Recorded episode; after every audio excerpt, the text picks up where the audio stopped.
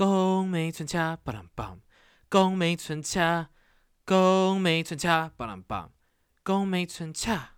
What's up, everybody？有海恰恰，欢迎收听今天的宫美春恰秀，我是你们的主持人恰恰。今天要聊的主题呢，也是继续纽约之旅，因为我发现纽约之旅还有一些故事可以分享，哎，想说那刚好就来延续一下我寒假去纽约的一些小故事好了。那第一个故事，它不是跟去纽约有关，也不算是一个真正的故事，只是我最近就回来的时候呢，就是跟男友也会去吃饭嘛，跟刺青哥这样。然后我有一天吃饭的时候，我们两个在吃佛佛，就是越南的米线嘛，就是反正就是面啦，汤面啦。然后刺青哥呢，他就用一个很嫌恶的眼神看着我，之后我就看着他，他就用一个很有点嫌弃的口气哦，然后跟我说。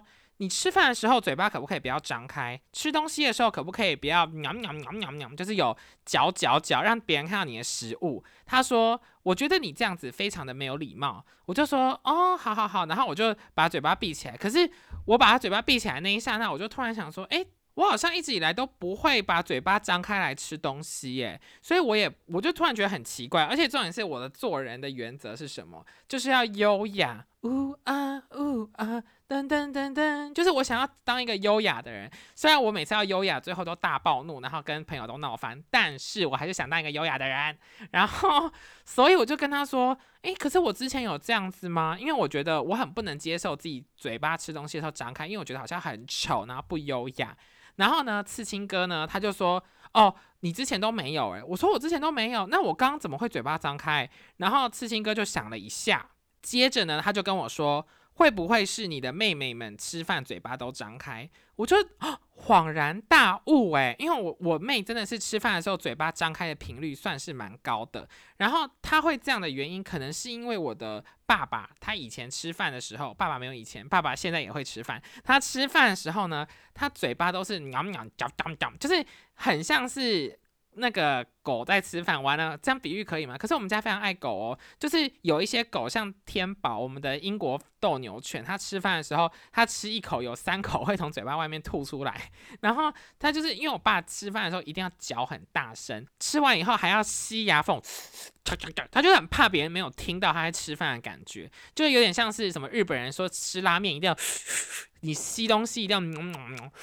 就很大声，然后有很多口水声，这样。我爸吃饭就是这样，然后就吵得要命。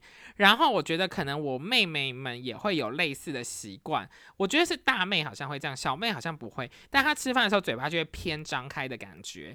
然后呢，刺青哥就说他觉得我是跟妹妹们相处一阵子，所以染上这个恶习。我也是真的想一想以后就觉得是因为跟他们相处，可是。刺青哥又怎么会知道我的妹妹嘴巴张开？所以我就这样问他，我说：“诶，你怎么会觉得我妹嘴巴吃东西的时候一定是张开的？”刺青哥就说他觉得很多亚洲人，is especially 华人、中国人，就是吃东西的时候呢，嘴巴就会大张开。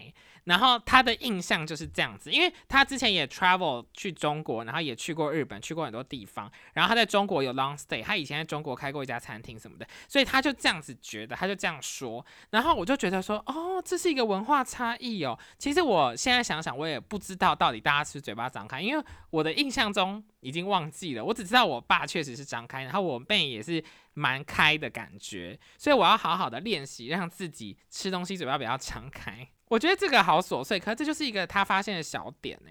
我真的也想要大家想一想，你们到底在台湾看到别人吃东西，嘴巴是不是张开比较多？可是我真的是就开始非常的意识到，连在家里，可是我现在就又回归嘴巴会闭起，真的是在纽约染上恶习。然后另外，因为我想当个优雅的人，所以我有时候会围驼背。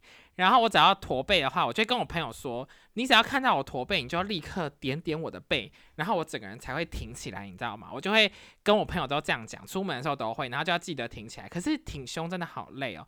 你们知道谁也很爱驼背吗？就是 Crazy Julia 上一个来宾，他也是会驼背，所以我们出门就要一直彼此点彼此的背，你知道吗？就是一直驼，然后点了以后又挺起来，然后挺起来大概挺两分钟以后又驼，然后又要点，不行，当一个优雅的人就是不能驼背。我的主播朋友们。每个都很端庄，都不可以有这种事情发生。好，我再延伸一个优雅的故事，就是因为前几天我在开 Q&A 的时候呢，很多 followers 就问我说：“哦，我是不是真的不会骂脏话？”我就说：“对，我就是不会用任何脏话，除非我只会用 shit，可是那个 shit 我只会用在形容它是大便的时候，我不会用在呃就是骂脏话的时候。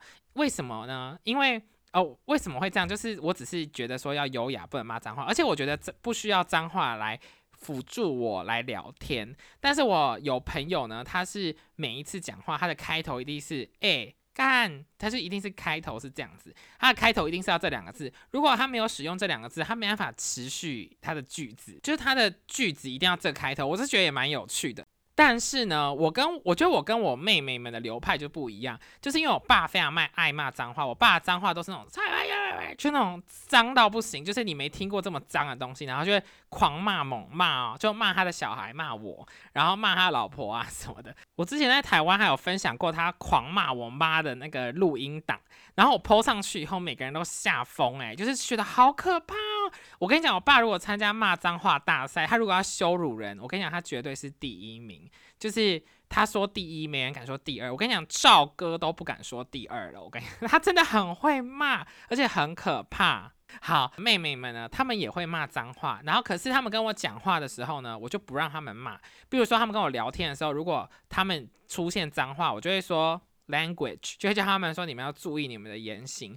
可是其实他们私下都超爱。讲脏话的，然后甚至是现在可能有时候出去的时候，他们会不小心讲脏话，我都已经懒得管了。就他们会想 hold 住，但他们还是忍不住，一定要讲，一定要发泄，你知道吗？其实我也是可以明白这个感觉，但是我可能还是想当优雅的人吧。我就是啊啊啊啊啊啊啊，好的心哦。就是《曼哈顿奇缘》里面的那个女主角，她一开始也不会骂脏话嘛。等到她开始，她不，她不是骂脏话，她一开始不会去骂别人，不会去凶。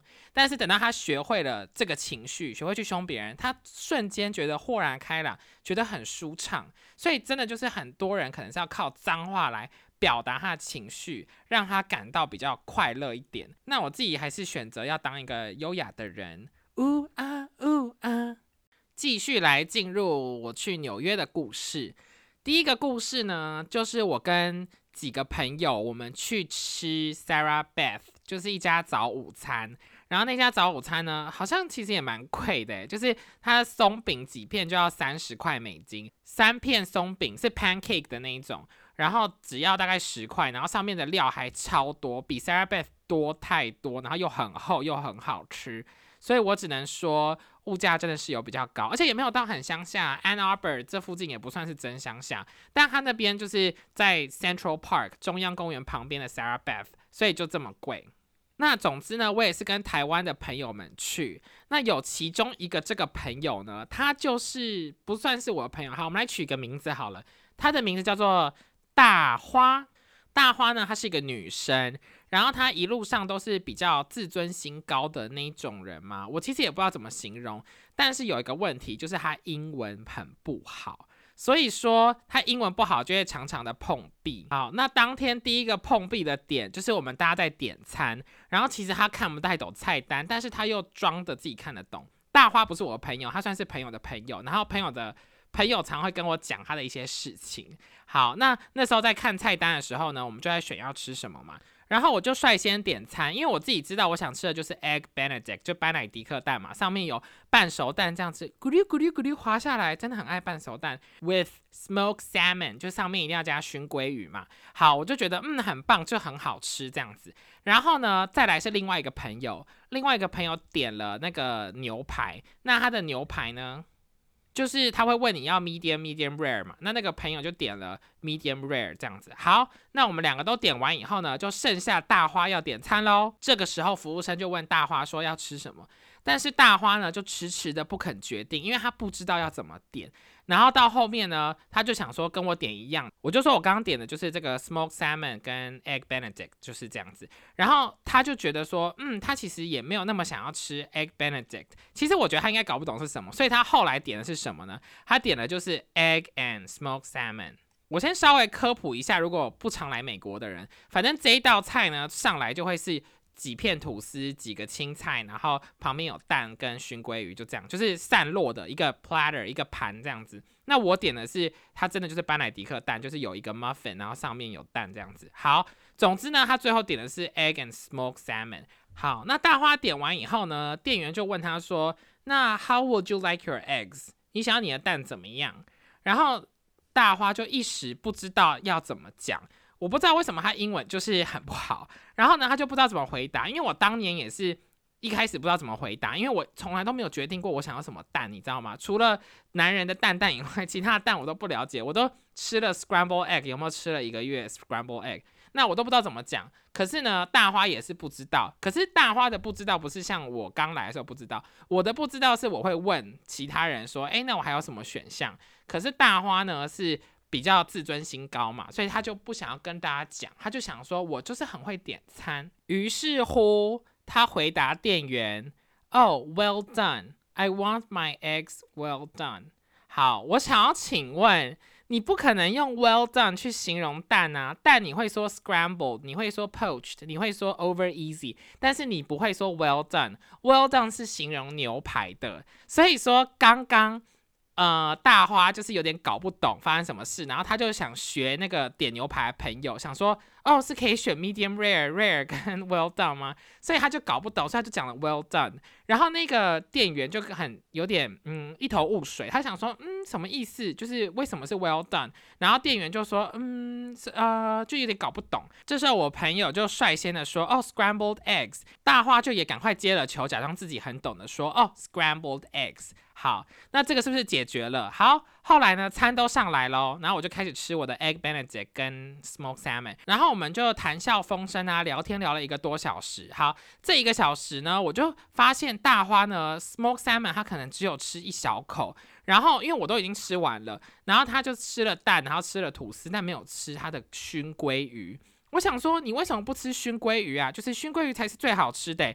但因为我也跟他不熟，所以我也不好意思跟他要他的熏鲑鱼来吃，你知道吗？OK，所以我就不知道他为什么没吃。那大家知道一件事情吗？就是你平常点熏鲑鱼的时候，熏鲑鱼是不是都是生的？就是它是生的，一片一片的嘛，然后熏的那一种口味。所以就是熏鲑鱼就是生的，大家了解哈？Smoked salmon 就是生的。好，然后呢，我就跟他说：“诶，这个 smoke salmon 你为什么都不吃啊？这熏鲑鱼很好吃诶，你都不吃。”他就说：“我觉得这个熏鲑鱼哦不够熏，他觉得这个 smoke salmon 不够 smoke。”我就有点不得其解，不知道什么意思。我就问他说：“大花，那你是不是想要它味道再重一点？这味道不够重吗？”他说：“嗯，对。可是我觉得它可以更 smoke 啦，就是可能可以熟一点。”我就说：“哦哦哦，好。那因为我也跟他不熟，所以我也不好意思再继续问下去。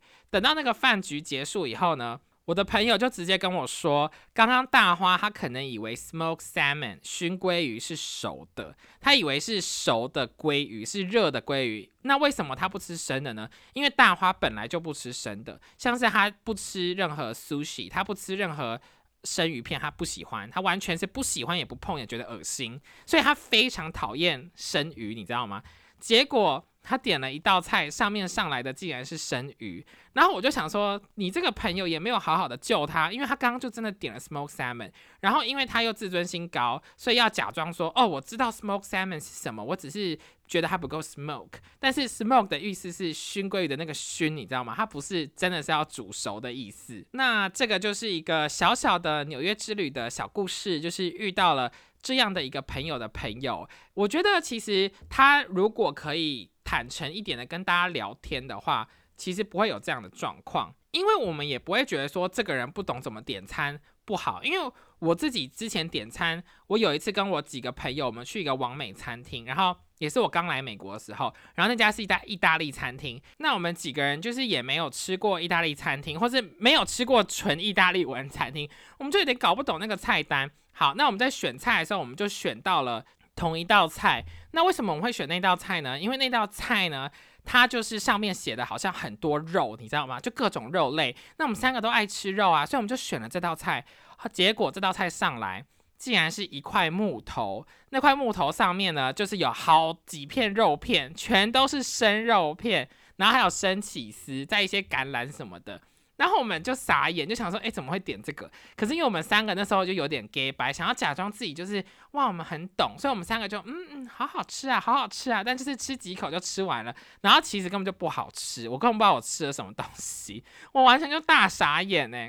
或是意大利菜很容易出问题，像我之前也是去意大利餐厅，我最后点完以后，它上来是水饺，就他上了几颗水饺给我，就是意大利饺啦。可是我那时候我想吃的不是那个，我想吃的是粗的面条。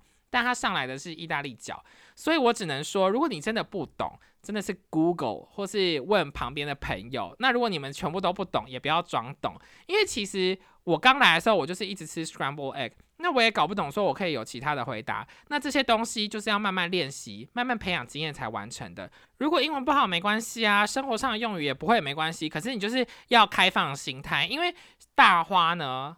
他就是因为没有这个开放心态，而看起来好像很懂、很会、很比较自以为是点，所以就大家也很难去说他，或是很难去帮他。你这样子就不会进步。下一个故事就分享一下我吃大麻糖的故事好了。就是有一天我跟我朋友就在路上逛街，我们就是要去 Hudson Yard 那边，然后就有点无聊。我朋友就说：“哎，我这里有大麻糖，哎，你要不要吃？”所以我们两个就吃了大麻糖。吃完以后呢，我整个人笑到不行，哎，就是笑到就是一直笑。就你吃大麻糖的时候，你整个人会听到什么东西，你就觉得啊，好好笑，好好笑，而且那个好笑的感觉是那种。呃，你就是发自内心觉得看到什么都很快乐，然后什么都很想笑，反正整个人就很呛就对了。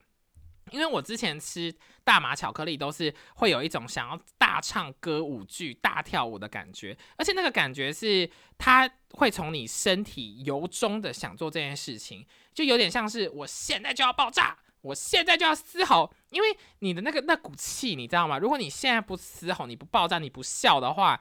你不行诶，你无法控制自己，你就是要笑就对了。然后反正知觉也都会被放大，那时候的感受就是觉得哇，什么事情都变得好好笑。然后碰我一下，我就跌倒在地上什么之类的。那个时候我就还真的哦，就那时候我在 Hudson Yard 的时候，因为我们就什么事都笑嘛，所以我们就笑一笑以后，我们就好饿哦，因为吃完大麻糖不知道为什么超饿，我们就去 Shake Shack。就是汉堡店，然后我们在那个 Shake Shack 呢，就是我就是对着那个有一个可以点餐的机器，然后我就对着那个机器，但是我朋友跟我讲了，我其实依稀记得啦，就我对那个机器呢这样子用一比一个一，用手指头比一个一食指，然后这样子摇来摇去，然后我就跟那个机器说，给我来一杯 milkshake，给我来一杯 milkshake，在那边跟那个机器聊天呢，然后我就觉得。我现在想想觉得很好笑，很像神经病。但我当时是觉得，哦，对我就是要跟这个机器聊天。反正我现在印象也不是很清楚，就是我跟一个机器聊天。好，跟机器聊完天以后，我就去点餐。然后去点餐的时候呢，那个服务生就是说叫什么名字嘛，因为他等一下要报。然后我就说欧阳娜妮，欧阳娜妮，我就说我叫欧阳娜妮。然后他就真的也写欧阳娜妮，我就觉得好好笑，我就一直笑。然后等到那个餐出来的时候呢，那服务生也是大喊说：“欧阳娜妮，欧阳娜妮。”我就说：“I am 欧阳娜妮。”好，接着反正我们就吃完了。吃完以后，我还记得我就是走走走，我们就去搭电梯。然后那个电梯可以到一个顶楼，然后那个电梯就是很像在水之道。我就觉得哇，我整个人就是在阿凡达世界里面呢，然后就到顶楼去看一些景点什么，然后又下来，然后下来以后呢，我就是还笑倒在地上，就我已经忘记我聊什么，可是我觉得好好笑，然后我笑到因为全身没力，然后我就跟我朋友我们两个躺在那个卡地亚的前面，就卡地亚前面，我们两个就笑到躺在那边。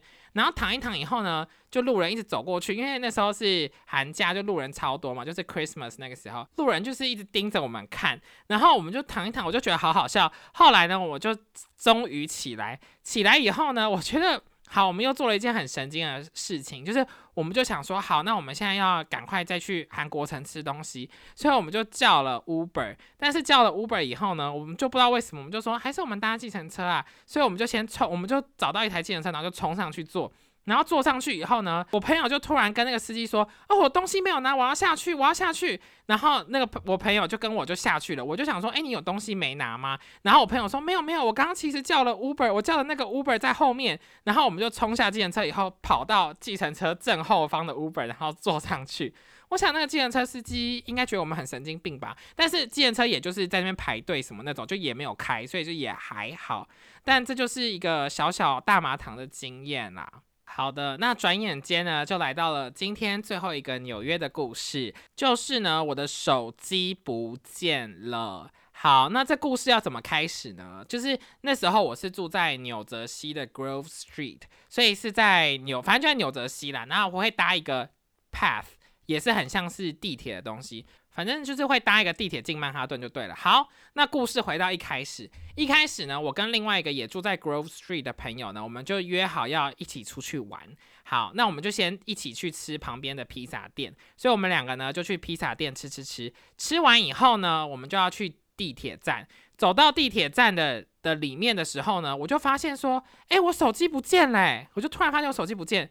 这个时候呢，我跟我朋友就想说，怎么会这样？怎么样这样？然后，所以我当然是第一时间是先冲回家找，我想说是不是就是消失。但是后来想想，哎，可是我带进披萨店，所以我跟我朋友呢，我们就走到了披萨店，然后就问披萨店的店员说有没有看到我的手机？那我的手机的壳上面是 Wildflower，然后 iPhone，然后有两个小天使，很像两个丘比特亲亲，就很可爱这样。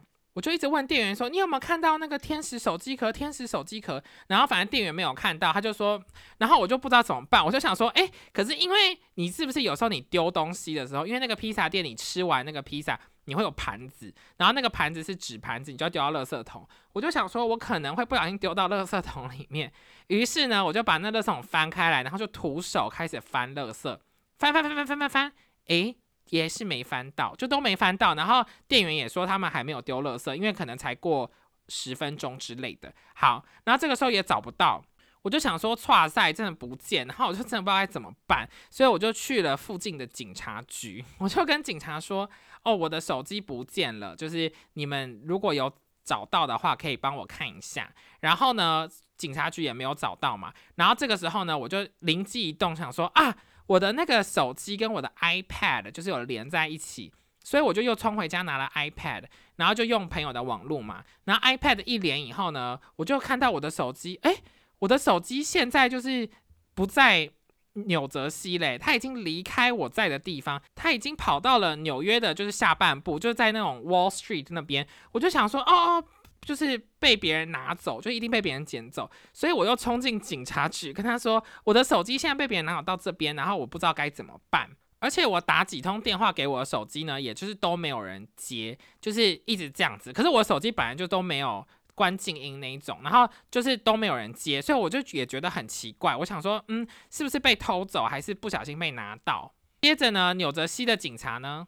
就跟我说，他们不能办案，他们说我要去曼哈顿的警察才能帮我做这件事情。于是我跟我朋友呢，就是不，我们就搭了 Path，也就是地铁，到了 World Trade Center，就是手机的附近。好，到了以后，我们就跟那个警察局讲，然后那警察局就说，可是我们现在也找不到，因为。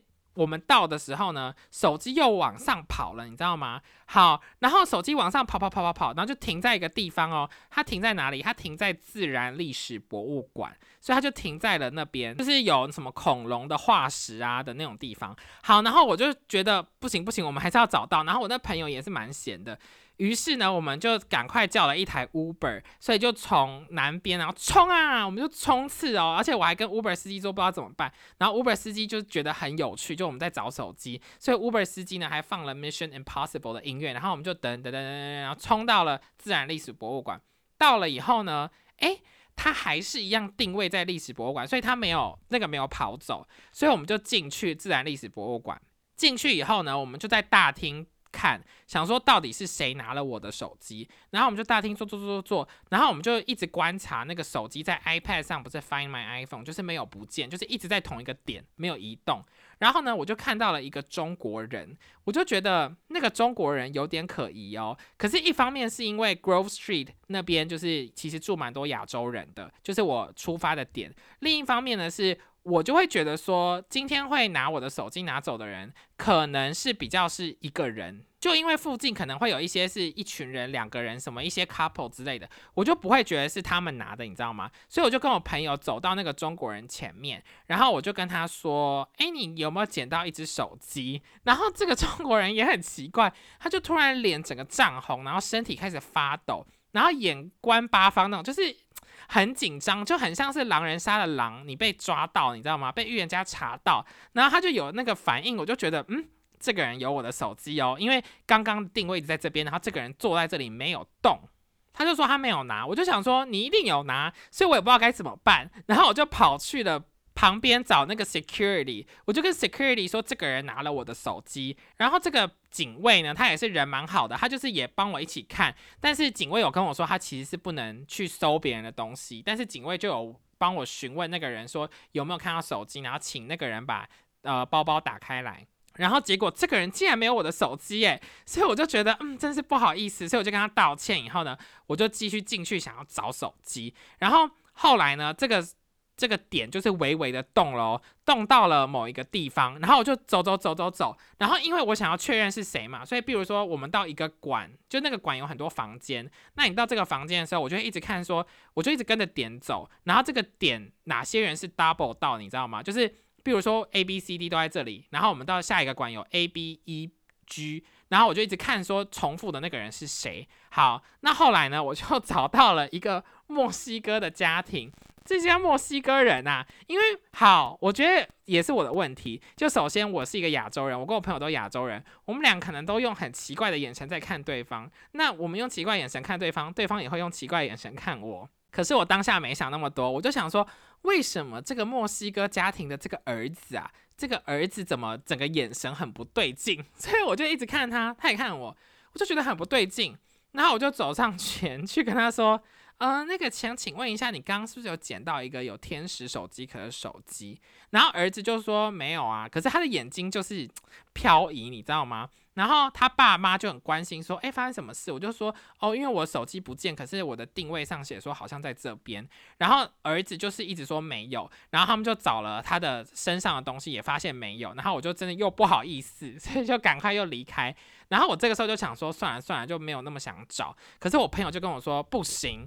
你一定要找到手机。我们现在都到这边了，到自然历史博物馆了。所有人一定就在这边，凶手就在这里面。我们就是一定要抓出这狼人，你知道吗？就是柯南的心态。于是呢，我就跑到了。大厅的门口坐着，因为我想说，好，刚刚都没有找到，那再怎么样，我们就在大厅门口坐，一定可以找到。然后那个时候呢，就是快要五点半之类，就是历史博物馆要关了，然后就大家就是一路一路走来，然后我就看着每个人，我都觉得每个人眼神很怪，可是每个人看我，他们应该也觉得我很怪，我整个就是。平民想要把狼人给踩一圈，你知道吗？接着我就看到我那个点点就是离开了自然历史博物馆，所以我就开始往外走。然后走一走以后呢，他就走到了那个那个有一个广场嘛，那广场旁边有个喷泉，我就看到那个点停在喷泉上面，所以我就在那边绕一绕看喷泉。然后后来那个点就离我越来越近哦，就是从十公尺到四公尺，最后只剩一公尺诶。然后我就站在那喷泉往前一看。看到一对 couple，一对男的、女的白人，然后就笑得很开心，然后很年轻在聊天，然后我就看着他们。这个时候呢，我就他们也看着我。我不知道为什么刚刚没做这件事情，但是我就是按下了 Find My iPhone，然后他的口袋就开始叮铃叮铃开始叫，还是噔噔噔噔，有点忘了什么，就类似这个声音。然后我就他们就说：“哦，你是不是在找这只手机？把我的手机从口袋里掏出来，然后拿给我。”我就是。我整个就是整个很不知道怎么怎么回事，我想说，而且他们是微笑，就好像没什么事一般的拿给我，然后我就拿了我的手机，我就说谢谢谢谢你们，就是找到我的手机，然后那个女生就说哦，我刚刚在 Jersey 看到就捡起来这样子，然后呢，好就结束了，因为我当时我一头雾水，不知道怎么面对。那我们现在来盘一下，到底发生什么事情？就我觉得这对 couple 有什么问题？就是，比如说你今天找到一个人手机，你你想要拥有它，你是不是立刻关机，然后把这个手机就据为己有卖掉？可是他们也没有，这手机也是开着的。然后，可是你现在是开着的，你为什么不给一个警察局，或是给某个人，甚至是你也可以拨打里面的电话，或是我有打给你，你可以接，但他故意不接。可是我有传简讯，诶。我后来发现我传错，因为我传给自己的手机简讯，我传什么？我就是用我的朋友的微信传给我自己说，哦，请你打给我的手机号码，所以就打给他自己。但是我觉得他们可能也看不懂微信，可是 regardless of 这些事情，就是他们其实可以主动想办法把手机还给我。虽然我的 approach 好像一直失败。然后我觉得另外一个奇怪的点是，通常你捡到手机，那你看到我竟然追了这么久哦，我从那个曼哈顿最南端的边边的一个 New Jersey，也不是曼哈顿，追追追到自然历史博物馆。自然历史博物馆很远，在上西城那边，所以我就觉得你的第一个反应是，哎，你怎么会找到我？你怎么会追过来？所以我就是有点看不懂，他们到底是想要偷走，还是没有要偷，或是想说加减偷？如果我今天找到他们，他们就还给我；我没有找到他们，他们就把它卖掉。就我觉得，其实他们应该要表个水，你知道吗？或是惊个讶。之类的都没有哎，他们就是很平淡的说，哦，那给你这样子就结束了。所以我觉得一整个也很荒谬了。我觉得我自己也很荒谬，因为我觉得我应该更认真的打给自己，想办法找到。可是我那时候就觉得说，一定是被偷走，我要抓到这个人。所以因为我朋友也打了好几通电话给我，也都是都没有音讯嘛，所以我觉得一定是没有用的，打电话是没有用，一定要亲自抓出这个狼人。好的，纽约之旅的故事就到这边，谢谢大家收听，希望大家喜欢，请给我五颗星，拜拜，宫美春秋。